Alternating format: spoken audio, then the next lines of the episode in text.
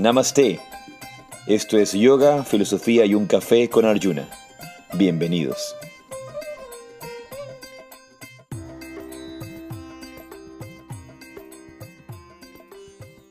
Namaste. Yaisi Radhe Radhe. Yo soy Arjuna Das. Yo soy Chintamani. Y esto es un capítulo más de Yoga, Filosofía y un Café, tu dosis semanal de sabiduría. Y contentos de regresar. La semana pasada, por razones diversas, no pudimos hacer el podcast. Em, realmente llevarlo una vez por semana no, no es sencillo. No es sencillo. Entre, entre que tenemos que preparar todo esto de aquí y que tú has estado de viaje, yo creo que ha sido, ha sido un poquito complicado el regreso, pero bueno, aquí estamos. Y no, y no solo eso, eh, esto, el, el, podcast nace como un servicio, nació como un servicio. Siempre fue así. Una de las, de las, recuerdo que cuando empezamos el podcast en el 2020, desde Rishikesh, eh, ese tiempo que estuvimos, eh, prácticamente cuatro meses o más de cuatro meses, eh, habían muchas personas que estaban preocupadas, tensas, ansiosas por, por todo el tema de la pandemia, por todo el tema de la situación de los confinamientos, la gente confinada, preocupada, la gente confinada con miedo. Y para muchos, estas reuniones de yoga, de meditación, de, mm, espacios de sabiduría, de espacios de, de inspiración, de, de, despertar, fueron como una tabla de salvación en medio de, del, del, naufragio. Fueron una tabla de salvación en medio del naufragio. La gente estaba naufragando. Y de hecho se dieron muchas situaciones en ese tiempo, ¿no? Eh, divorcios, peleas, luego de eso, separaciones, eh, exabruptos emocionales, muchas cosas que, su que, sucedieron en ese tiempo. Porque eh, al, al, estar confinados te, te, obliga al no poder ir hacia afuera, a ir hacia adentro, y lo que hay hacia adentro es incómodo muchas así veces. Es, así es. Yo creo que muchas, bueno, primero que hace mucho tiempo que no escuchaba esa palabra, exabrupto, me acabas de sorprender. Y lo otro es que, como tú decías, muchas familias se vieron afectadas y no por la enfermedad, digámoslo así, que era lo que, con lo que nos querían cuentear. Eh, cuentear. Esa era la palabra que iba a utilizar exactamente, con lo que nos querían cuentear, eh, sino que se vieron afectadas emocionalmente y, y a nivel estructural, ¿no? Que, que, que, cambiaron, esas, esas familias cambiaron.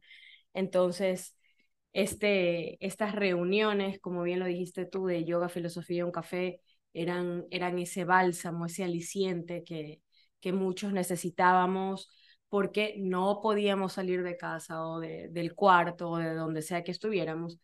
Y esto era una forma de conectarnos entre nosotros y también con nosotros, ¿no? Entre, entre nosotros con otros y nosotros con nosotros mismos. Realmente fue algo muy, muy bonito y, y al, al, nacer como esta iniciativa de servicio, no siempre es fácil poderla llevar a cabo cuando no, no se cobra por ello. Cuando tienes un trabajo estás obligado a hacerlo todos los días. Claro. Como tú hoy día que has aceptado un trabajo, vas de 7 de la mañana a 3 de la tarde, estás todo, todo el día allí, eh, cumpliendo la labor del, del, del, contrato que tienes, del compromiso que tienes. Eh, y porque también te permite poder pagar tu vida, Claro. poder pagar las cuentas. Entonces, y, y lastimosamente cuando hacemos servicios de este tipo o, eh, ah, ¿cómo se dice? Eh, activi act actividades, actividades. Sí, actividades, actividades de este tipo. No es sencillo porque al tener actividades de este tipo, si no son pagadas y tú quieres darle más tiempo, eh, se complica. Claro. Se complica. Por eso mm, yo no estoy tan, yo no estoy tan de acuerdo en, en esta visión gratuita del yoga o gratuita de la meditación, porque al final del día, por un lado, nunca terminas profesionalizándote, nunca terminas siendo un profesional del yoga, un profesional de la meditación. Y un profesional me refiero sobre todo a la, a la capacitación, a convertirte en un gran académico, en un gran académico y en un, también en un gran practicante, en alguien que realmente se dedica, eh, como se dice en inglés, 24/7. 24/7, ¿no? 24 horas del día em, siete días de la semana, estar totalmente dedicados a eso. Y no es sencillo, esa, esa, esa acción no es sencilla. Y cuando, cuando tú haces, por ejemplo, llevas a cabo labores de servicio social, como enseñar yoga, como, como enseñar meditación, a menos de que tuvieras o esto, estás respaldado por una situación económica acomodada o por un tiempo de vida que te permita hacerlo, como decir, estás jubilado, no estoy jubilado, ya no, no tengo que trabajar, lo puedes hacer. Y, no tengo que mantener una familia. Claro, no, no, no, no, no. Y, la, y, lastimo, no voy a decir lastimosamente. Em, la realidad es que la mayor parte de las personas que se dedican a la enseñanza del yoga hoy son personas con familia, son, eh, son jefes de hogar, eh, son personas con hijos, son personas con responsabilidades, son personas con compromisos. Y se puede crear un conflicto al tú dedicarte por completo a la enseñanza del yoga bajo una perspectiva eh, de gratuidad o de voluntariado. Y lo que he visto en, muchos de estos casos, y, y, creo que tú también eres testigo, mucha de la gente, no toda, y, y, quiero aclarar esto, por favor, porque a veces la gente no escucha lo que yo digo. Y a mí realmente me, me, me, me, me apena y me molesta que la gente no escuche. Cuando yo digo, por ejemplo, algo sobre esto, digo, eh, eh, dije, tú dijiste que toda la gente, no, yo dije que la mayoría. Claro, generalmente. generalmente. Entonces, yo quiero decirlo esto con mucha claridad. Generalmente, las personas que mm, no se dedican de forma eh, total, digámoslo así, a la enseñanza de la filosofía oriental, a la enseñanza del yoga, también tienen muy poca preparación, porque no le han dedicado el tiempo por una gran preparación. Es decir, sus conocimientos y su experiencia suele ser muy limitada, a menos de que te dediques a eso al 100% de tu vida, al 100% de tu vida. Y allí se vuelve mucho más fácil tener mayores conocimientos, tener mayores estudios, tener mayores, eh, em, eh, tener mayores, eh, mayor experiencia y mayor, mayor, mayor capacidad de transmitir porque es tu vida, es de lo que vives, es, lo que vives en el día a día. De otra manera sería como hacer un hobby. Para ti, por ejemplo, tú tienes, tú tienes algunos hobbies, tienes un montón de hobbies, te gusta pintar, te gusta dibujar, eh, te gusta hacer, pero no te dedicas a eso profesionalmente. Si te dedicaras a eso profesionalmente, fueras buenísima, porque yo veo el talento que tienes. Podemos hacer promociones para hacer ya, empezar a hacer este... Talleres. No, no iba a decir talleres, podríamos hacer un cuando expones en una exposición, una, exposición. una exposición, una galería de tus obras de arte, del Ramayana que estás trabajando ahora.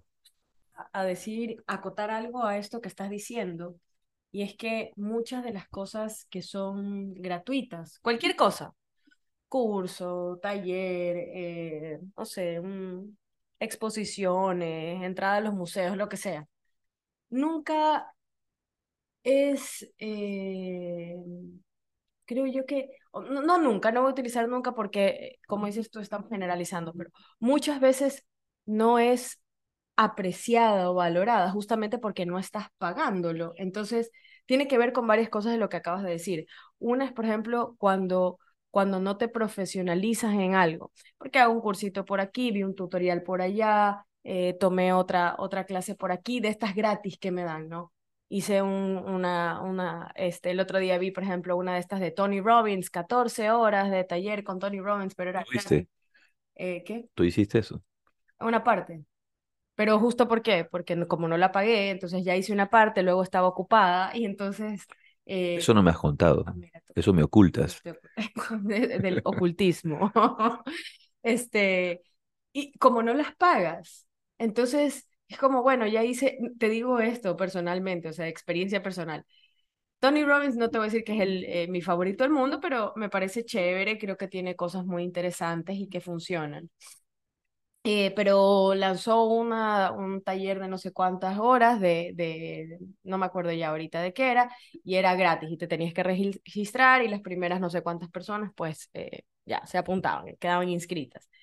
Pero como madre de familia, como mujer trabajadora que soy, eh, y todas las cosas que tengo que hacer durante el día, claro, las primeras veces que me tuve que conectar pude hacerlo, pero ya después no pude, no podía, no me daba el tiempo, se me chocaba con, con ah, yo qué sé, atender a los niños o hacer el almuerzo o irme al trabajo, yo qué sé. Y como no las pagas, entonces, pues ya, hiciste las que pudiste conectarte y el resto ya, ya está, ya fue.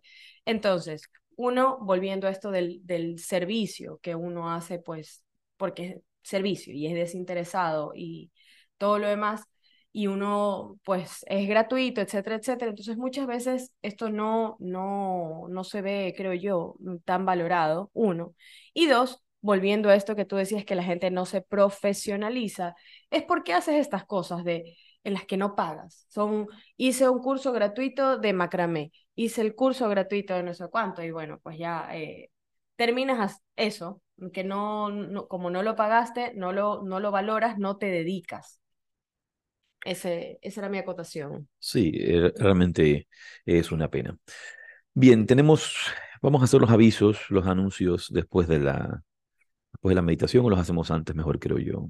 Eh, ¿Cuáles son los anuncios que tenemos de los siguientes programas? Bueno, tenemos el retiro La iluminación de lo cotidiano en Baños, Ecuador, del 25 al 28 de enero 2024. Sí, en, en enero tenemos este retiro, ¿verdad? Y este retiro va a estar enfocado en, en la aplicación técnica y en el, descubrimiento, en el descubrimiento eh, eh, directo de la experiencia iluminativa en lo cotidiano. Eh, de alguna manera tiene una, mm, tiene una conexión con las enseñanzas del Vijnana Vairava Tantra, que es un texto que nos presenta diversas técnicas de meditación, pero que nos recuerda que la vivencia eh, de la presencia divina está también en lo cotidiano, y no solamente en la cueva, y no solamente en, la en, la lejanía, y, no, no divorciada de la vida, porque a veces nuestra, nuestra espiritualidad se suele divorciar de la vida. Ahora, pero eso no se puede quedar en un, tema mm, eh, intelectual eh, o, muy básico. tiene siempre una estructura, siempre, siempre una dirección. Y de hecho, el tema que hablaremos hoy tiene alguna suerte de relación con esto. Luego, en febrero, tenemos nuestra peregrinación a la India. Eh, va a estar muy bonita. Eh, eso está ya listo. Y de allí, en el mes de marzo, estamos planificando un retiro que no lo hemos, no lo hemos promocionado todavía porque había un programa que posiblemente iba a ser en Nicaragua, pero me han pedido que lo mandemos para... Disculpen. Salud a mí mismo. Em, eh, em, había un programa en Nicaragua, pero tengo que mandarlo, tengo que mandarlo. me han pedido que lo cambiemos para el mes de mayo. Em, de ahí, tenemos... en abril el retiro La Sabiduría Eterna del Bhagavad Gita en Casa Cuadrado, Pirineos, España, del 17 al 21 de abril. Pues así es, así que eh, estoy muy emocionado de, de verlos pronto en los Pirineos en abril a todas las personas que nos escuchan en España y que nos acompañan desde, desde Europa. Vienen algunas personas de África, eh, de, vienen viajando de África, eh, eh, vienen viajando también de Alemania, ya, ya hay unos, algunos inscritos, todos de habla hispana, no, no son alemanes ni africanos, pero... Gente que, vive en esos lugares, claro. Sí, sí, sí, así que bueno, vamos a comenzar con nuestra meditación, ese espacio de silencio, de recogimiento y de, de centramiento interior. Así que te invito a cerrar tus ojos y llevar toda tu atención al espacio que ocupa tu cuerpo.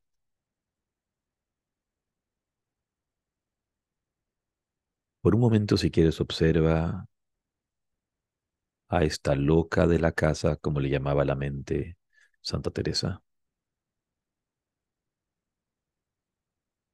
Observa esta loca de la casa que piensa, que juzga, que reclama. ¿Dónde se va?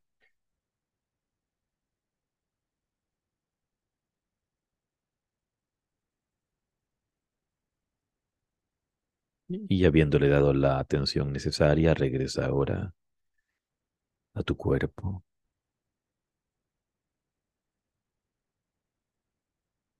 Y relaja tu frente. Relaja tu frente un poco más. Y nota cómo al relajar la frente los pensamientos se calman, la respiración se vuelve más serena. Nota cómo al relajar la frente.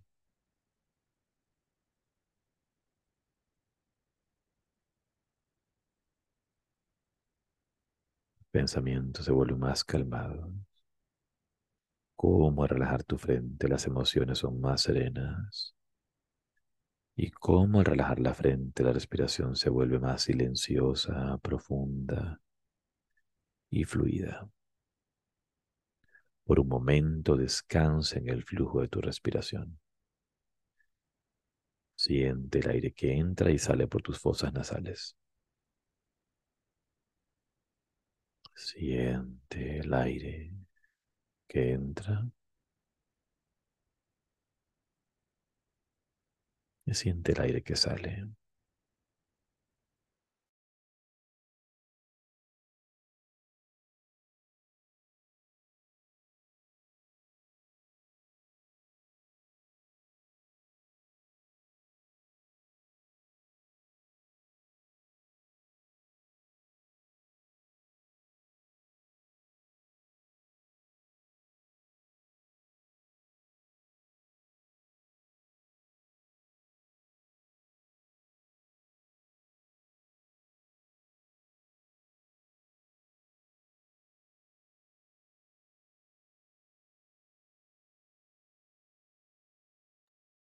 Permite que tu mente fluya con inhalación y fluya con la exhalación.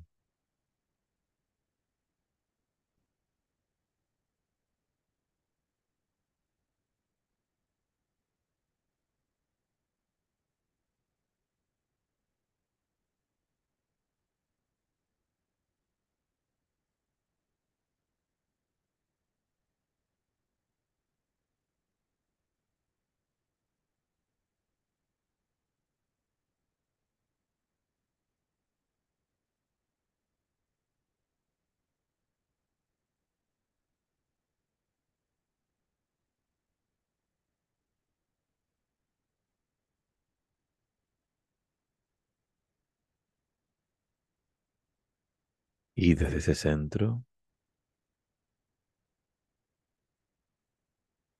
conecta con esa presencia. Om Maknyana Timirandasya Yanangena Salakaya Chaksurumilitam Jena Tasmai Shigurave Namo. Y ofrezco mis más humildes reverencias a mi maestro espiritual, a mis mentores del sendero espiritual, por abrir mis ojos con la antorcha del conocimiento cuando me encontraba en la oscuridad más profunda. Y lentamente abres tus ojos. Muy bien. Bien. Y hoy vamos a enfocarnos en un tema eh, interesante acerca de la atención. De la atención. Me gusta, Eh, me gusta ese tema. Creo que est- estas, estas últimas semanas en la dicha de meditar nos hemos enfocado principalmente en ese enfoque de la enseñanza del, del hombre más lúcido de, de nuestro tiempo, de nuestros tiempos. Y no digo el tiempo moderno, el tiempo antiguo, o el hombre más lúcido de sus tiempos, eh, el Buda, Siddhartha Gautama. Y este, este milagro de lo que es la atención. Yo, eh, antes de, de leer lo que, lo que tenemos preparado, quería comenzar con una, una cita, una frase de Krishnamurti del libro La luz en ti. Corrijo, porque eh, corrijo lo que estás diciendo, porque acabas de decir antes de leer lo que tenemos preparado, o antes de hablar de lo que, antes de hablar sobre el tema, Ah, pero tienes que sí, leer, sí. hacer- vas a leer Voy a leer algo, pero antes de eso, no, es que ten, además tengo una cita que dice, meditar significa estar completamente atento a todo lo que haces. Por ejemplo, prestar atención a cómo hablas con alguien, cómo caminas, cómo piensas y qué piensas. Este es de el libro La luz en ti de Krishnamurti. Completamente atento a todo lo que haces, prestar atención A a, cómo a hablas. cómo hablas, cómo caminas, cómo piensas. Prestar atención a todo. Bien, y compartamos este, estos pensamientos del gran Krishnamurti, del gran Krishnamurti antes de, de dialogar, de explayarnos o de simplemente vislumbrar acerca de la atención. Ok. ¿Le ha puesto alguna vez atención a algo de manera total? ¿Le está usted prestando atención a lo que dice el que habla? o escucha con una mente comparativa que ha adquirido cierto conocimiento y está cotejando lo que se dice con lo que ya sabe. Está interpretando lo que se dice según su propio conocimiento, tendencia o prejuicio. Eso no es atención, ¿verdad?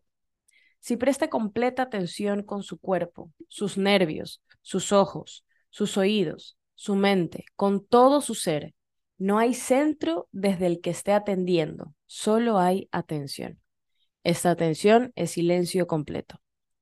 Por favor, escuche esto.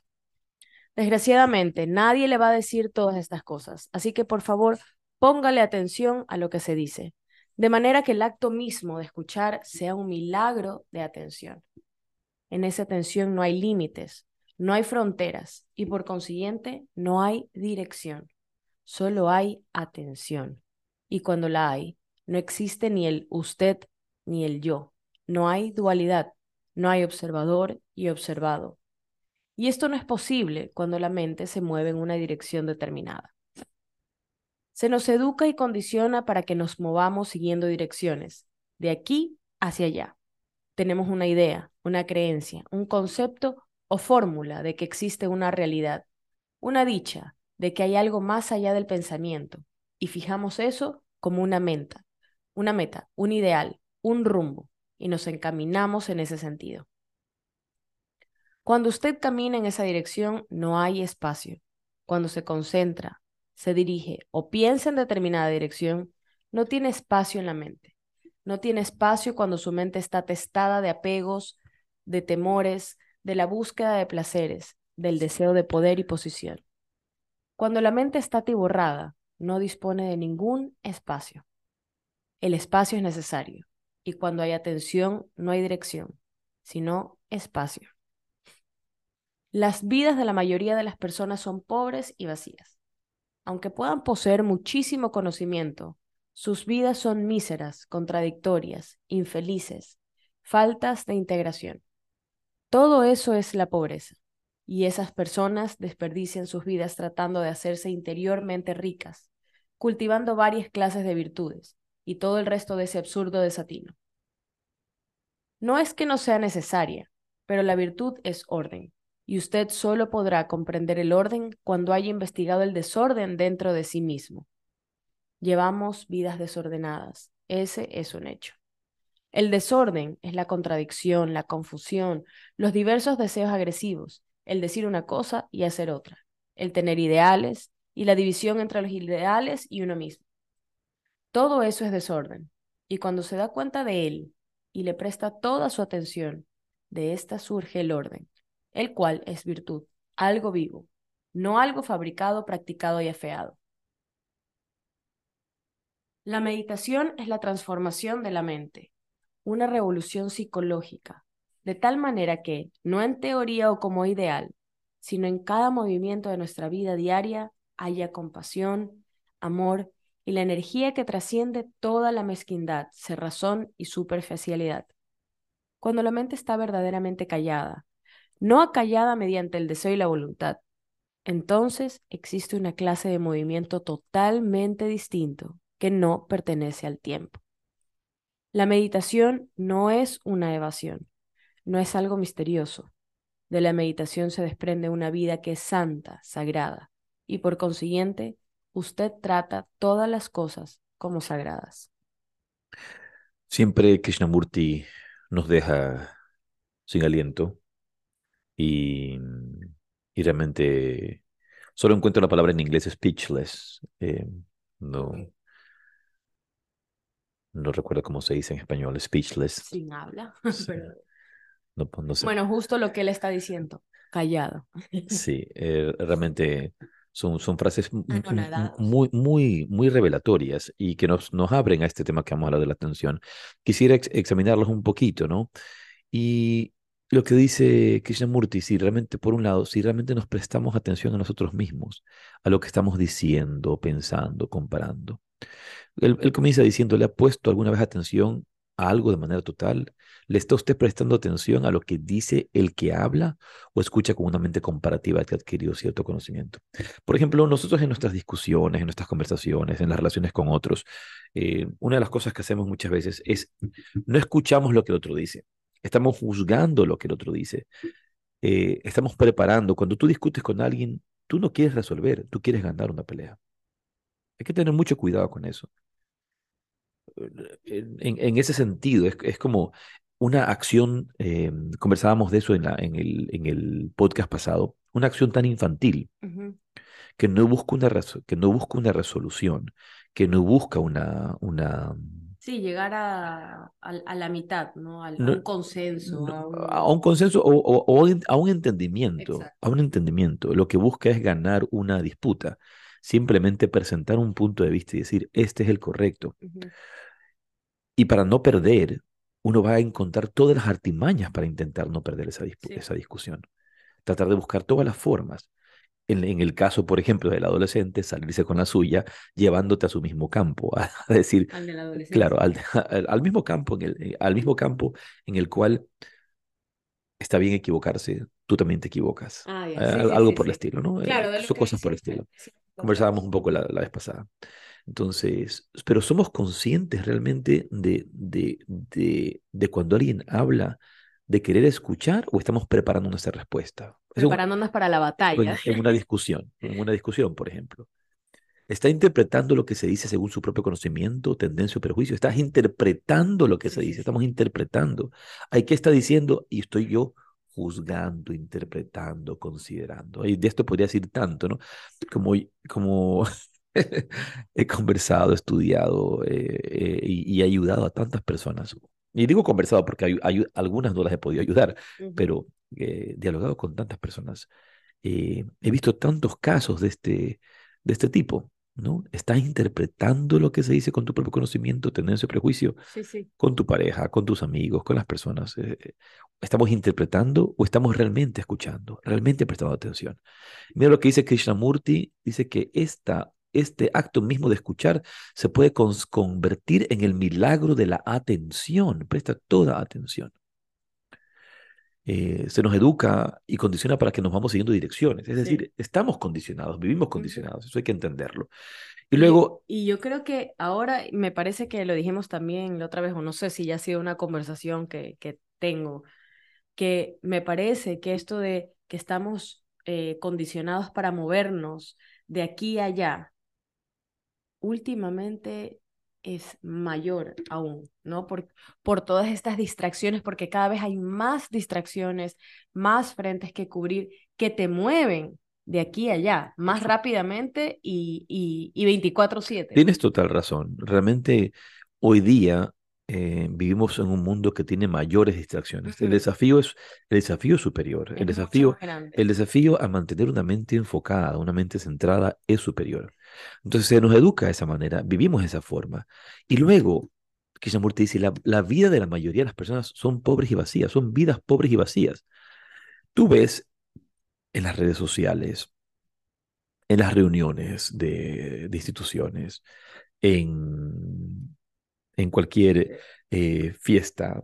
Gente sonreída, gente aparentemente feliz, entre comillas, agradeciendo, eh, tomándose fotos. Hashtag agradecido y bendecido. Riendo, sí, sonriendo, mostrando un poco esta vida falsa, esta falsa felicidad. La vida de la mayoría de las personas son pobres y vacías. Cuando decimos la mayoría, estamos hablando del 99,99%. O sea, es un montón. No, no, no. Casi. E, e, eso que tú piensas que has desarrollado como felicidad, incluso si haces yoga, si haces meditación y te has metido en el yoga lifestyle, en el meditation lifestyle, en el, entre comillas, mindfulness lifestyle, está igual, está vacío y pobre. Aunque puedan poseer muchísimo conocimiento, sus vidas son míseras, contradictorias, infelices, y faltas de integración. Ahora hay que entender lo que Krishnamurti está diciendo en un contexto actual. Aunque puedan poseer, y aquí lo pone como muchísimo conocimiento para dar, porque el, mismo conocimiento de la mente puede dar mucho, mucha valía y, mucha, eh, eh, puede ponernos por delante de la gente que está apegada a, fundamentos eh, tan, tan básicos o, o pensamientos tan básicos o vidas tan básicas apegados a la comida, a la bebida, etcétera, ¿no? Entonces, aunque puedan poseer mucho conocimiento, sus vidas son míseras, contradictorias, infelices y faltas de integración. Es decir, no hay integración en nuestra vida. Ahora, es, esa, ese, aunque puedan poseer muchísimo conocimiento, ya puede ser, aunque puedan poseer muchísimos viajes, muchísimos carros, mu- muchísimos autos, Muchísimos followers. muchísimos followers, todo lo que puedas tener en, en, en- en el contexto actual de lo que nos hace pensar que es la felicidad y que va a demostrar la felicidad, sí. ¿no? Entonces, pero eso no refleja, sino, eh, eh, eso, eso no refleja nada. Siguen siendo vidas totalmente vacías y a menos que no se entrene la atención, no se entrene la atención, no vamos nunca a despertar de allí. Ahora, Ramiro Calle, una de las cosas que dice Ramiro, cuando ya habla de la atención plena, Dice que la atención plena no se puede lograr si no se está atento y tampoco se puede lograr si no es entrenada, si no es entrenada. Em, al Buda se le preguntó una vez, dice, dice, di- di- dice la historia, ¿verdad? Que uno de los, monjes le preguntó, eh, venerable señor, venerable maestro, si yo tuviera que elegir algo para practicar, de toda tu enseñanza, de todo lo que me has entregado, de todo lo que tú me has entregado, si yo tuviera que elegir algo que practicar, ¿qué debería practicar? Y la respuesta de Buda fue muy clara, directa y concisa. Sati. Esa fue su palabra. Sati. Y no me refiero a nuestra querida alumna Sati, eh, sino a esta capacidad de la atención plena, del despertar de la atención plena. Ahora quisiera referirme a, a otra historia también sobre el Buda. El Buda un día dice, eh, les muestra, toma un, toma un puñado de hojas en su mano, de hojas de distintos árboles que estaban allí, en el, estaban el, hojas en el suelo, las recoge con su mano y enseña. Verán, vean estas hojas que tengo en mi mano. Y luego les dice, ¿ven las montañas y los bosques que nos rodean? ¿Ven estas montañas y los bosques que nos rodean ahora? Bueno, mi conocimiento es como esto. Mi conocimiento es como esto. Pero ven este puñado de hojas que tengo aquí. Esto es lo que he seleccionado. Y de todo lo que conozco, esto es lo mejor, lo más valioso y lo que sé que los puede liberar. Y esto les ofrezco. Este conocimiento. De, este conocimiento universal. Vasto, Mi claro. conocimiento es tan vasto como es este bosque y son estos bosques que nos rodean. Pero mi, eh, pero lo que he elegido son estas 10 hojas o 10 hojitas de árboles que, que han caído aquí, que son lo que realmente nos va a, a Claro, lo, iluminar. lo- lo práctico, lo que sabes que te va a funcionar, lo que va a ser más eficaz, lo que va a ser más rápido. Ahora, de todas estas, el Buda está diciendo que si tengo que elegir una, elija sati, la atención plena, la atención plena. Por un lado, parece que se ha puesto de moda este tema del mindfulness, vivir en, la vivir en el presente, vivir en atención plena. Pero, como dice Ramiro Calle, toda esta enseñanza en Occidente termina diluida, eh, eh, es distorsionada. Él dice es aguada. Yo creo que eh, se han vuelto frases o palabras vacías, ¿no? Como, como cliché, se han vuelto un hashtag. Así, así, para mí es así. Este es eh, En el, así en el contexto De, moderno de y, la y la sociedad de la en vida, general, exacto, de la acepto el, sociedad. acepto el término hash- Sí, sí, hashtag. que eh, de- es que, es que es así, es como un, una etiqueta o algo que yo digo muy mm, gratuitamente, sin ningún sentido, sin ningún valor. Es como, este, sí, eh, aquí y ahora. Mira, Estoy se, presente, pero en verdad no se ha está. aguado esta enseñanza prometiéndonos atajos para llegar al cielo.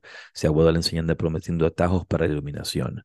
Y, y otra cosa que también menciona eh, mi querido Ramiro Calle, dice, em, esto que ha tomado a- a- a yogis, a maestros, a monjes, más de 20 años, 30 años de su vida dedicados al cultivo de la mente para poder tener un poquito mayor de lucidez, de lucidez, porque eso es la, la iluminación, lucidez y claridad, te quieren vender que eso lo puedes obtener en tres semanas, un fin de semana o lo que sea. Ya en un fin de semana, vienes un fin de semana y ya limpiaste los chakras, armonizaste el aura, eh, eh, te iluminaste y sanaste todas las constelaciones de tus familias anteriores, eh, conste- constelaci- constelaciones, galaxias, universos, o sea, ya hiciste, hiciste todo, ¿no? Entonces, pero realmente para, para desarrollar la atención plena hay que tener el propósito y la determinación y aprender y recibir obviamente la enseñanza.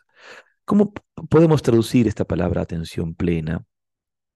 podemos decir que la atención plena eh, puede, podemos hacerlo sinónimo de presencia, atención, atención plena, concentración, conciencia o conciencia plena. Pero eh, esta, esta, esta, esta atención plena que, que busco eh, desarrollar y las palabras que estoy diciendo como presencia, atención plena, conciencia plena, concentración, pueden, pueden tener, eh, pueden aplicarse a veces en distintos contextos, en distintos contextos. De allí a veces la facilidad de utilizar los términos eh, orientales, ya sean del, del sánscrito o del pali. En, en, estos, estas semanas, como mencionaba de la dicha de meditar, creo que lo mencioné, hemos estado trabajando sobre la atención plena, sobre el enfoque budista de la meditación, sobre esa eh, eh, dirección y despertar de la atención plena. Y solamente para recapitular, entendiendo que la palabra atención plena, lo que en inglés se ha acuñado el término mindfulness, mindfulness, que no es un término que existe, sino que fue creado por John Kabat-Zinn, eh, un, un, conocedor de la meditación, pero él traduce este, este, este término del, del, del, del, Pali, del Pali Satipatthana. Satipatthana y a veces hay un error, la gente considera que en el yoga eso no existe o que no es parte de la enseñanza yógica o del parte, de, de parte de las escuelas hinduistas de meditación y solo de las escuelas budistas, y esto no es así. La palabra satipatthana viene del sánscrito upasthana, que también significa atención plena, que es la atención plena, es el desarrollo de esa atención plena. Y una vez más, los términos pueden cambiar de contexto según la forma en que se utilicen y para qué se utilizan, que es lo que estoy tratando de decir o ejemplificar. Pero hablemos, hablemos de atención. Y mm, podemos definir la, la atención como esa capacidad de observar, de contemplar, de observarnos y de observar la vida. De observarnos y observar la vida.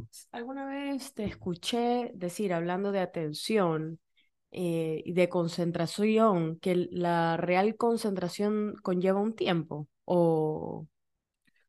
Sí, pues, claro, sí, sí, conlleva un tiempo. O sea, no, no es como estoy concentrado aquí un segundo, eso no es concentración.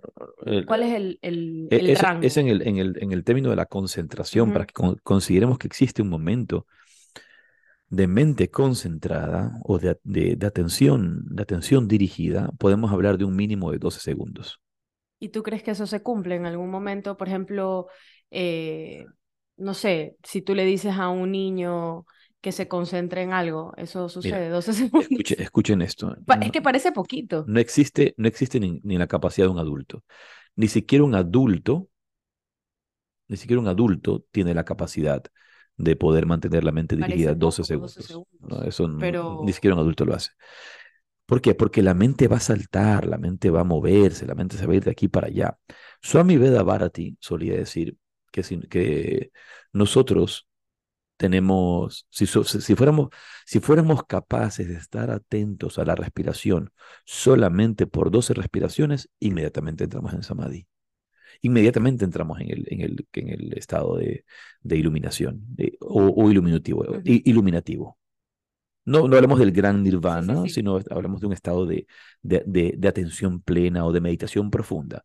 Vamos a traducir esta palabra samadhi como meditación profunda, porque eso es lo que auténticamente es la meditación profunda. Ahora, regresando al término de atención plena, podemos, en, en, el entendimiento de las enseñanzas del Satipatthana, que hay tres niveles, tres niveles de atención. Primero lo que vamos a llamar la atención atrapada. Una atención atrapada, capturada, enrollada, distraída, pillada. ¿no? Luego quiero explayarme sobre esto. Luego una atención enfocada la atención dirigida, encausada, concentrada. Y luego la atención profunda o la atención amplia, abierta, vasta, desarrollada, como dije antes, profunda. ¿Qué quiere decir esto? Una atención atrapada, una, una atención capturada, una atención distraída, pillada, exactamente eso.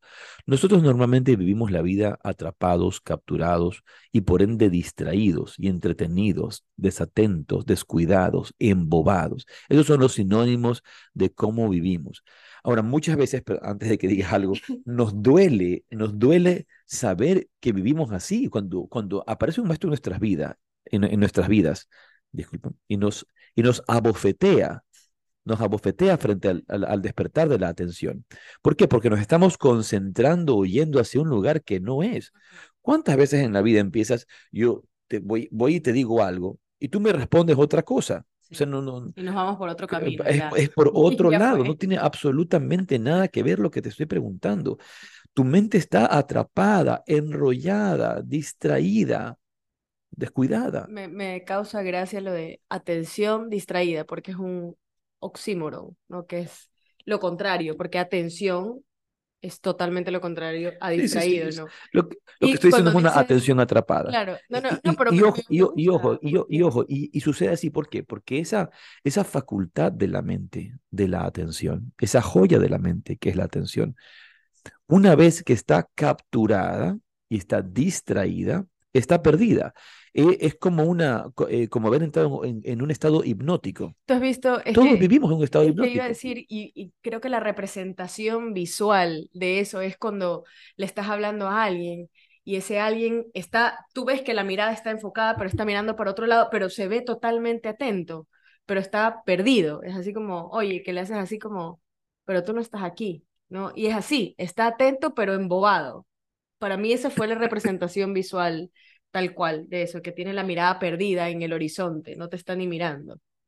Atención embobada. Entonces, ¿qué quiere decir esto? Quiere decir que no estoy en el presente, que no estoy en la realidad, que no estoy en mi cuerpo, que no estoy en la vida, que no estoy en la tierra, que no estoy despierto, que estoy dormido, que estoy soñando, que estoy imaginando, que estoy fantaseando.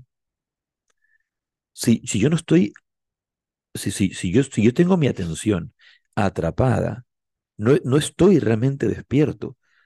Estoy perdido en todo este, este mundo psicológico, este mundo mental. Estoy en el pasado o en el futuro. Eso es fantasía. El pasado no está. Estoy en que me robaron. Estoy en que me, eh, eh, que me quisieron. Estoy en que me abandonaron. ya, sea ya sea positivo o negativo. Bueno, malo, sí, las vacaciones que tuve. Me abusaron, me, me, abusaron, me insultaron, me robaron, me, me todo lo que me pasó, me pasé a, mí, a, la víctima, o todo lo que me pasó y que fui feliz antes y ya no lo tengo y ya no soy feliz. Entonces, todo lo del pasado y todo lo del futuro, estoy todo hacia el futuro, eh, eh, esperando lo que, lo que viene después, esperando lo que aparecerá después, preocupado por el mañana, preocupado por el después.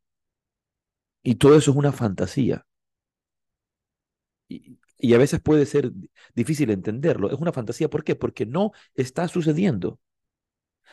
Ah, sí, pero va a suceder. Eso no sabes. A lo mejor te mueres y ya no te sucede. Eso que piensas que va a suceder. O a lo mejor no va a suceder de esa manera. Sí, por supuesto que hay cosas que podemos predecir. Sabemos que hay cosas que van, que van a suceder, pero no están sucediendo en este momento. Esa es la diferencia de ocuparte y preocuparte. Preocuparte, ocuparte antes de. Ocuparte, te ocupas de lo que está sucediendo en este momento. Entonces, si por un momento nos damos cuenta, estamos soñando, estamos viviendo en una fantasía. Yo me puedo preguntar a mí mismo, ¿vivo en atención plena? Digamos, ¿vivo en, en el presente? ¿Vivo en presencia? Porque de otra manera lo único que sucede es que estamos atrapados en algo que puede ser positivo o negativo, y esto lo, lo enseña el Buda, en experiencias positivas, negativas o neutras pero definitivamente pero no es el presente. Es la mente básica. Claro. El, el, el, el estar distraído, el estar atrapado, nos hace perder la conexión. Y si no hay conexión, no hay presente. Así es.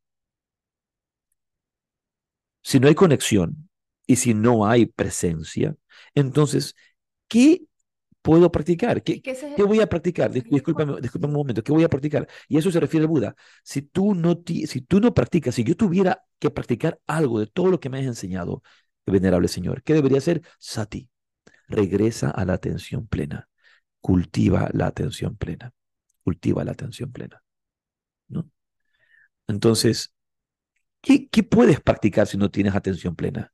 No hay, nada que practicar. la, la, base, el fundamento, absolutamente todo se va a regir en este entrenamiento interior. Luego hay que preguntarnos cuáles son los enemigos de la atención plena. Y, ok, quiero, me he puesto un propósito, quiero desarrollar la atención plena. ¿Cuáles son los enemigos de la atención plena? El automatismo, la, e, la mecanicidad.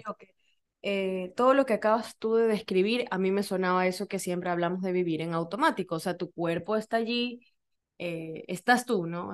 ahí caminando, haciendo lo que haces todos los días, te vas al trabajo, regresas, cocinas, comes, vas al baño, estás con tus hijos, te vas a las clases, pero no estás. Es como, como dicen los chicos ahora, un NPC, non-playable character, ¿no? Esos, esos muñecos de los videos de los juegos de video que están siempre allí, pero no. Gracias por actualizarme frente a la vida, no sé ni de qué estás hablando. Porque los chicos, si tú escuchas, tú escuchas a los chicos y dicen, es que ese es un NPC, un non-playable character. Dios mío. Es, un, es uno de esos muñecos, un personaje del juego, pero que no juega contigo. Es ese que está por allí, que siempre aparece, nada, que siempre aparece comprando algo, pero no hace nada más. Está en automático. Yo aprendiste. NPC. Realmente me quedo anonanado frente a. Mira tú. Frente a tanta estupidez. es, te estoy haciendo la, la... Sí, sí, yo sé, yo sé, yo entiendo, yo entiendo. La analogía, la analogía. Yo entiendo, yo entiendo, entiendo, entiendo lo que me estás diciendo. Entiendo. NPC. Entiendo lo que, entiendo lo que dices. Si no es que tan, tan, tanta cosa que se vive hoy día, a eso me refiero, tanta cosa como, wow. si algún rato te cuento, si verdad. rato tienes que darle Es cuando empiezo a ver, cuando empiezo a ver, eh, en algún momento veo las cosas que suceden en las redes sociales, o todas esto, estas discusiones de, de, de, todos estos temas que, que, que, se han vuelto populares hoy día, ¿no? Eh, de las ideologías de género y una cantidad de cosas que como yo me, ya, es como un momento, pausa, pausa, este, pausa un momento. Este a yo sé, yo sé, yo sé. Es bueno, es un buen porque los chicos, los chicos, tú los ves que cuando te dicen, no, es que, por ejemplo, te lo digo yo en el, en el ámbito escolar, ¿no? Los chicos dicen, no, que este profesor no sé qué, y luego, no, el otro es un NPC. Y entonces yo una vez pregunté como, ¿de qué me está hablando? Y dice, es que como que existe, nada más está ahí, pero es eso, ¿no? Estás en automático. Eres un NPC, ¿estás despierto o estás dormido? Ahora, pregúntate a ti mismo, ¿tienes una mente obediente o una mente desobediente? Mucha gente dice, no, pero yo quiero seguir lo que yo, lo que siento, lo que pienso. ¿Seguir qué? ¿Qué es lo que sientes? ¿Qué es lo que piensas? ¿A quién sigues? ¿Qué sigues? ¿Qué crees que es lo que estás siguiendo? La luz del alma. realmente, realmente tú crees que lo que estás siguiendo es la luz del alma, la luz de la sabiduría o tus patrones, tus pensamientos, tus ideas, tus hábitos, todo, el, todo ese, ese mundo, ese, esa tormenta mental que existe allí y que, y que, y que, y que no quiere seguir dirección nunca. Sí, sí, sí, ese es, es como creciste en, en este hogar con estos patrones, con estos valores, eh, con estos principios, con estas costumbres. Ahora, y así, espera un momento, y ahora tú dices valores, principios, ¿Y, qué, y, realmente esos son valores? ¿Realmente esos son principios? ¿O estás simplemente lleno de miedos, de temores, de, de condicionamientos? Eso, puede ser condicionamiento. Entonces, es como que, porque eh, la palabra valor, la palabra principio puede tener una, una eh, em, eh, connotación positiva, como que es algo bueno, y lastimosamente, déjame decirte que, que no existe no existe la mayor, la mayor veces nada positivo allí. Lo que son, son limitantes, son limitantes de la mente. Entonces, ¿tenemos una mente obediente o una mente desobediente? ¿Somos nosotros quienes pensamos o es la mente la que nos piensa? ¿O somos pensados por ella? ¿Cuáles, cuáles son mis, mis tipos de pensamiento? ¿Qué tipos de pensamiento tengo y si los puedo cambiar a voluntad? Entonces, el, Buda se va a enfocar en, desarrollar, primero, si yo quiero desarrollar la atención, disculpa, si yo quiero desarrollar la atención, necesito entrenar la atención. Y ahí es donde viene la enseñanza del Buda a través de, dos principales sutras, de dos sutras o sutas en sutta en Pali, que van a ser el Satipatthana Sutta, es decir, el, o, decir, el sermón o el diálogo, el sermón o la exposición sobre la atención plena, o el Anapanasati Sutta, que es la atención plena sobre la respiración. Ahora, quiero dar em, unas bases sobre esta, sobre, sobre esta em, práctica. Si yo quiero desarrollar atención en mi vida, debo entrenar la atención y para entrenar la atención, debo practicar meditación. Debo practicar meditación. Y esa es la práctica de la atención plena. Cuando he dicho Anapanasati, Anapanasati Sutta o el, el Satipatthana Sutta, van va a comenzar siempre regresando a las bases de la atención y el Buda lo desarrolla con una estructura, con una metodología, un método eficaz. Siddhartha Gautama aprende la enseñanza de diversos maestros de la India, principal, principalmente dos maestros de yogicos que le transmiten la enseñanza de la meditación.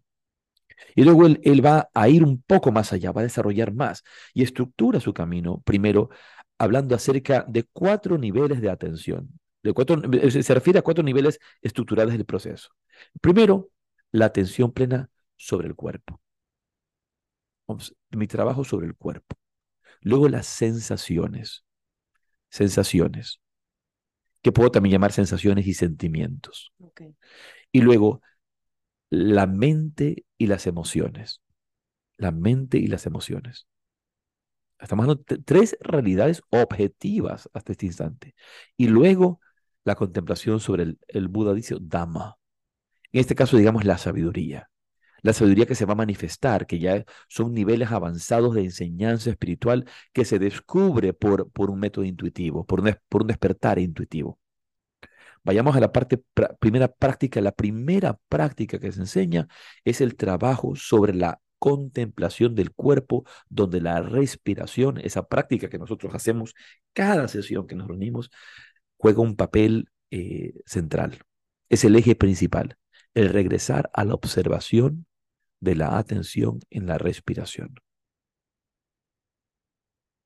Ahora, hay una diferencia y, quisiera que todos los que nos escuchen escuchen bien, hay una diferencia entre observar y contemplar la respiración, que lo que viene a ser el anapanasati, observar la respiración, contemplarla, y, y otra es pensar sobre ella.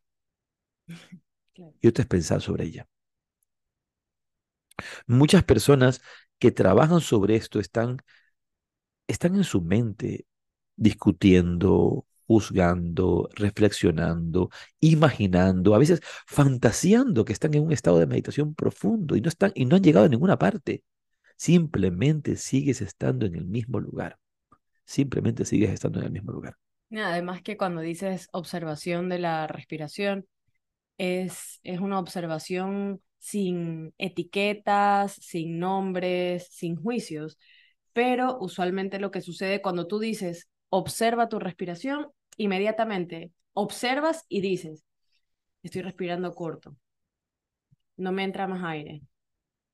¿Por qué, ¿Por qué cuando respiro así se me mueve no sé qué? Así y comienzas a pensar en otra cosa, pero estás juzgando tu respiración, ¿no? En lugar de simplemente ver, que creo yo que en, en la, en la mente de, digamos, el 99% de las personas es casi imposible o es, es un trabajo arduo el realmente ver algo sin estar pensando nada más. Solamente veo, veo la silla, no pienso en el color de la silla, en lo sucia que está la silla, en que hay que tapizar la silla. No, veo la silla. Eso no, casi no sucede. La observación sin juicio la observación y la contemplación y el desarrollo de lo que tiene que desarrollarse en este momento. Entonces, esa atención a la respiración, esa atención a la respiración es parte de prácticamente todas las tradiciones de meditación del mundo. Es una práctica sumamente útil, una práctica sumamente fecunda. Si realmente la, la llevamos a cabo, la hacemos vida de nuestra vida, aprendemos a entrenar la atención. Y luego, al desarrollar esta atención plena sobre mi cuerpo, sobre mi respiración, voy luego también a poder desarrollarla sobre las sensaciones, luego las sensaciones y los sentimientos de lo que está sucediendo en este, en este, en este movimiento de fenómeno de cuerpo y mente que se está llevando a cabo todo el tiempo. Todo el tiempo muchas de las, no, no solamente la, esta práctica de la atención plena va a desarrollar la atención, sino que al mismo tiempo que desarrolla la atención, desarrolla también la ecuanimidad. Yo creo que es algo que nos falta a todos. Allí hay tres, hay, porque allí hay tres, hay tres, tres tendencias básicas eh, o tres venenos básicos de enemigos también de la atención, que son el rechazo, el apego y la ignorancia o, ofuscación. O la ofuscación. O la, la, ofuscación. Iba a decir la, ilusión, pero no se va a entender, eh, por eso decir la ilusión, pero no, no, lo voy a decir que, eh, así, sino la, la ofuscación. La ignorancia. El no tener claridad para ver. Entonces llegan estas situaciones a mi vida, llega, por ejemplo, la sensación, una sensación de malestar o algo que a mí me, algo que a mí me molesta, algo que a mí me inquieta o algo que a mí me, me, me... Te saca, te saca del, del centro. Algo que, me, algo que me distrae o que, algo, que, algo que me quiere distraer. Va a suceder, van a suceder algunas cosas. La una, me puedo apegar a ello y quedarme allí con eso. Me puedo quedar prendido, pillado, atrapado, como hemos dicho, la atención atrapada con eso. Otra, eh, eh, que ese es el apego. Luego va a ser la, la, otra, que va a ser pelear con ella, quererla rechazar, rechazar, rechazar, rechazar. Y luego la otra acción es la ofuscación. No tengo claridad sobre eso, no hay claridad sobre nada lo que está sucediendo ahí. Estás un poco en el aire, estás un poco en el aire. Una vez que se desarrolla esa atención plena sobre, sobre, sobre la respiración, y yo empiezo también a trabajar sobre la observación de las sensaciones, sobre las sensaciones, eh, eh, sobre los sentimientos, sobre mis emociones. Empiezo a ver cómo yo no soy eso. Yo no soy esas emociones, yo no soy esos sentimientos, yo no soy esa, esa, esa, esa no es mi realidad. Ahora mira algo interesante que sea alrededor de esto. Hemos construido una personalidad a través de todo lo que pensamos, todo lo que sentimos, todo lo que creemos, todo lo que te parece, todo lo que te gusta o todo lo que no te gusta. Esa construcción que has hecho alrededor de eso obviamente con, con una por, por, eso vamos a hablar por lo menos de 20 años de dedicación, empieza a, a desconstruirse, a destruirse. 20 años de dedicación, estás hablando de la atención, la concentración, la meditación. Claro, en la meditación, para que eso empiece a, a desconstruir lo que hemos construido, porque estamos apegados a una, a una imagen que, que se ha sostenido. Entonces, mira, si yo estoy observando las emociones, no mi, ni, siquiera, ni siquiera mis emociones, porque incluso si digo mis emociones, no eres tú, pueden ser tuyas. Es como, estos, estas son mis lentes, estos son mis lentes, pero yo no soy los lentes, me los saco. sí, sí. Te iba a decir, pero lo que tú acabas de decir, entonces confirma esto de que por eso es tan importante enseñar atención plena, concentración, meditación a los niños. Porque si tú me estás diciendo que todo esto que yo he creado, digamos que yo descubro la meditación, la concentración o cualquier técnica de mindfulness o lo que sea, a los 20 años, yo a los 20 años ya tengo una personalidad eh, formada, un, criterio, una forma de pensar. Como te dije antes, he sido criada en una casa con, con ciertos condicionamientos, bajo ciertas circunstancias. Entonces, a los 20 años yo ya tengo, por eso es que dicen supuestamente que tienes criterio, ¿no? Criterio formado. No vamos a decir si positivo o negativo, pero criterio formado. Y si yo a esa edad recién eh, me encuentro con estas técnicas estamos hablando que a los 40 años, después de 20 años de medio práctica, digamos que bien hecha, ya, recién en ese momento voy a comenzar a comprender algo de esto de aquí.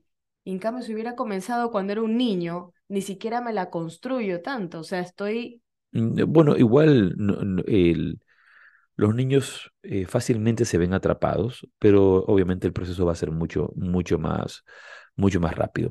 Pero mira cómo la mente te lleva a trabajar sobre los niños en vez de trabajar sobre ti. Sí, entonces, estaba pensando en mí. dije, si yo hubiera comenzado a hacer esto cuando era niño. Puede sonar desalentador, pero ¿qué son 20 años? ¿Qué son 30 años? No es mucho, pero... ¿Qué son 30 años? ¿Qué son 40 años? Y realmente ese, ese proceso puede ser acelerado si le dedicamos mayor atención, mayor práctica, mayor tiempo. Ahora, imagina por un momento que eres capaz de ir desconstruyendo todo lo que has creado, toda la imagen que tienes de ti mismo, de ti misma. Todo lo, todo lo, que, todo lo que crees, todo lo que sostienes. Y por eso muchas veces eh, eh, en, sobre todo en las tradiciones orientales, los maestros van a ser tan disruptivos. Claro, sí, sí. Van a ser tan, tan disruptivos para buscar eh, dislocar tu mente, para poder dislocar tu pensamiento, para salir de esa estructura que has creado. Y, y, hoy día, hoy día, por ejemplo, esto es una, una, una gran pena. El yoga, la meditación, todo, todo, esto que ya, incluso lo que más mindfulness, han creado nuevas estructuras y hemos creado una estructura de lo que es y de lo que yo considero que es. Entonces, por ejemplo, hoy día puedo, puedo pensar que el yoga tiene que ser políticamente correcto. Sí, sí, sí. es como, no, es como, eh, eh, no, no puedo tener, no puedo decir nada, no, eh, puedo enojarme, no, no, puedo enojarme, o sea, no, es como, no, no hay una, un, entendimiento coherente de lo que está sucediendo. Yo, yo recuerdo, ahora, ahora, por ejemplo, una, Voy a contar una intimidad de una, una vez conversaba con una familiar de Vera de Con, esta gran maestra de meditación, gran maestra de meditación. Y que tuve oportunidad de conocer a Vera, tú tuviste oportunidad de conocer a Vera, y tantos tuvimos oportunidad de conocer a Vera y de beneficiarnos con la lucidez, eh, la claridad de su sabiduría, la, la, la fuerza de su presencia, entonces, recuerdo que una vez conversaba con, una familiar muy cercana de Vera de Con, eh, de la autora Vera de Con, y, ella, eh, esta, esta, familiar, eh, yo le decía, bueno, no, es que Vera, ¿no? Un ser iluminado, o sea, algo conversábamos, no, recuerdo exactamente el contexto, pero trataba un poco de darle, de que siguiera el ejemplo de Vera, de un ser iluminado. Entonces ella me, ella, ella me acuerdo que me decía, pero pero es que yo la conozco y, es como, y es, así, y a veces la veo que hace tal cosa, que dice tal cosa. Obviamente está viendo la mente de un iluminado dentro del contexto de una familia y de dinámicas familiares en la que ella se va a molestar por alguna situación, eh, va a llamar la atención por alguna situación, va, va a decir algo, pero ojo, luego tienes que ver si tú estás yendo en contra de esos criterios que están haciendo desde la sabiduría, estás yendo, tú, tú estás considerando desde tu ignorancia. Seguramente la forma de ver no te, no te habrá agradado en ese momento o no, no te habrá eh, eh, eh, hecho, hecho considerar que, que era una iluminado. No, ¿por qué? Porque tengo un concepto de lo que es. Entonces, digamos que en este caso, pues el concepto de esta persona, que no, no quiero decir que sea así, pero que, que digamos que para ser un iluminado tenías que ser eh, para que Vera sea una iluminada, tenía que ser una buenita. Claro. Que siga, sí, una, una santita bonita, eh, así eh, como que, que, que, que, fuera así, que, como más serena, dulce, tierna. Y ahí sí es iluminada. Yo conocí a Vera con Vera, un, un ser luminoso, un ser luminoso, ¿no? Pero muchísima claridad en su temperamento, en su forma. sí, sí, sí. Esas son las cosas que pensé en muchas cosas en este momento. Pero, pero entonces déjame terminar, eh, por favor, para ya cerrar este tema. Juzgamos desde un criterio que tenemos y de los parámetros que nos hemos puesto. ¿No? Entonces, e, e, e, esos parámetros se van a ir destruyendo porque primero se destruyen con relación de nosotros para luego ver la vida de afuera y poderla ver desde otra perspectiva, de una nueva perspectiva. Entonces, quiero repetir eh, antes de cerrar, em, hablamos de cuatro fundamentos de la atención plena. El cuerpo, el cuerpo, las sensaciones y los sentimientos, la mente y las emociones, y luego el, el Dhamma o la sabiduría, que ya son las capas elevadas de, de, meditación donde, donde tengo la capacidad de iluminarme a la totalidad de la vida. Esto, este tema podríamos ampliarlo mucho, mucho, mucho más. Estamos ya por, por terminar. Eh, quisiera que, que, compartieras lo que vas a compartir. Decir, sí, eh, bueno, ya, ya. Una era que esto que estabas hablando, tanto que los maestros son disruptivos, ¿no? Y muchas veces eso a nosotros nos, nos golpea, nos golpea y nos afecta y, y por eso a veces nos alejamos también. ¿Por qué? Porque estamos, yo creo yo que en, Occidente, en Oriente creo que la percepción del, del, maestro es distinta y en Oriente, como siempre... El umbral del dolor, eh, sí, el umbral, del, dolor, es superior. El umbral del dolor es superior, sí. Y sabes, sabes, yo creo que y hablando específicamente en, en India, ¿no? Donde han habido maestros muy, muy duros, muy estrictos, eh, que tú sabes, o sea, sabes eh, a qué atenerte. En el momento que tú tienes un gurú, un maestro, sabes a qué atenerte, sabes que el maestro eh, va a ser duro contigo. Si pues es cariñoso, dulce, también podrá ser dulce en algún momento, pero te va a decir las cosas como son. Yo recomiendo, sin reparo. Yo recomiendo ahora que estás diciendo esto a muchas personas que, primero porque estudian, porque es algo maravilloso que de, de estudiar, estudiar, estudiar en general. Busquen la vida del gran yogi tibetano Milarepa. Eh, el gran, el, es, el título se llama El gran yogi Milarepa del Tíbet, o puede llamarse, puede variar, ¿no? El gran yogi Milarepa del Tíbet. Eh, el, libro está presentado por Evan Wentz eh, y es un libro fantástico y justamente va a desarrollar esa, e, e, esa relación maestro-discípulo sumamente interesante en el caso de Milarepa para apoyarlo a justamente de, desconstruir, de, construir y, y, desmantelar eh, su propio ego y obviamente eh, expiarse de sus acciones anteriores para poder pasar a un nuevo nivel de, vida y de meditación y experiencia y, convertirse en el yogi más importante del Tíbet. Por eso el gran yogi Milarepa del Tíbet. Si no hubiera tenido un maestro como el que tuvo, pues nunca hubiera llegado a ser lo que fue. Sí.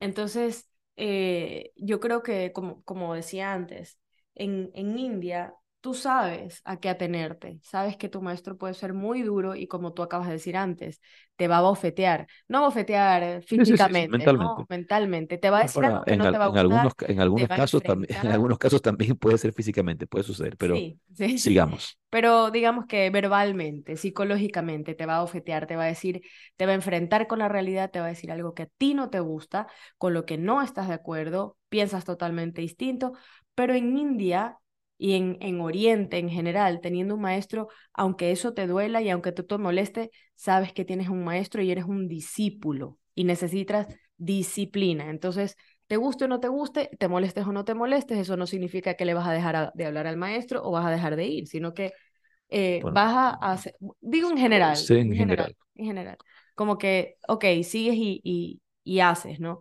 Pero aquí en Occidente estamos muy, esto que hemos hablado, eh, anteriormente en otros episodios y bueno, en la vida en general, estamos, nos ofendemos por todo. Entonces a nosotros si alguien nos dice, pues ya no nos gusta, chao, hasta luego. Ya no... bueno, se ve todo en esta generación. Eh, es que es parte de... Yo pude haberme ofendido muchas veces eh, con mis maestros y en algún momento también lo he hecho, me he sentido así, pero luego he recapacitado y me he dado cuenta por dónde tengo que caminar. Bien, antes de terminar, quisiera que leyeras, si puedes leer, el segundo capítulo del Dhammapada, le da mm, una importancia a unos, a unos sutras sobre la, sobre la atención, que creo son tan, tan válidos, tan importantes. Ok. Capítulo 2, la atención. La atención es el camino hacia la inmortalidad. La inatención es el sendero hacia la muerte. Los que están atentos no mueren. Los inatentos son como si ya hubieran muerto. Distinguiendo eso claramente, los sabios establecen en la atención y se deleitan con la atención, disfrutando del terreno de los nobles. Aquel que medita constantemente y persevera, se libera de las ataduras y obtiene el supremo nirvana. Gloria para aquel que se esfuerza, permanece vigilante, es puro en conducta, considerado, autocontrolado, recto en su forma de vida y capaz de permanecer en creciente atención. A través del esfuerzo, la diligencia, la disciplina y el autocontrol, que el hombre sabio haga de sí mismo una isla que ninguna inundación pueda anegar. El ignorante es indulgente con la inatención. El hombre sabio custodia la atención como el mayor tesoro. No os recreéis en la negligencia. No intiméis en los placeres sensoriales. El hombre que medita con diligencia verdaderamente alcanza mucha felicidad. Cuando un sabio supera la inatención, cultivando la atención, libre de tribulaciones, asciende al palacio de la sabiduría y observa a la gente sufriente como el sabio montañero contempla a los ignorantes que están abajo. Atento entre los inatentos, plenamente despierto entre los dormidos. El sabio avanza como un corcel de carrera se adelanta sobre un jamelgo decrépito. Por permanecer alerta, Indra se impuso a los dioses. Así, la atención es elogiada y la negligencia subestimada.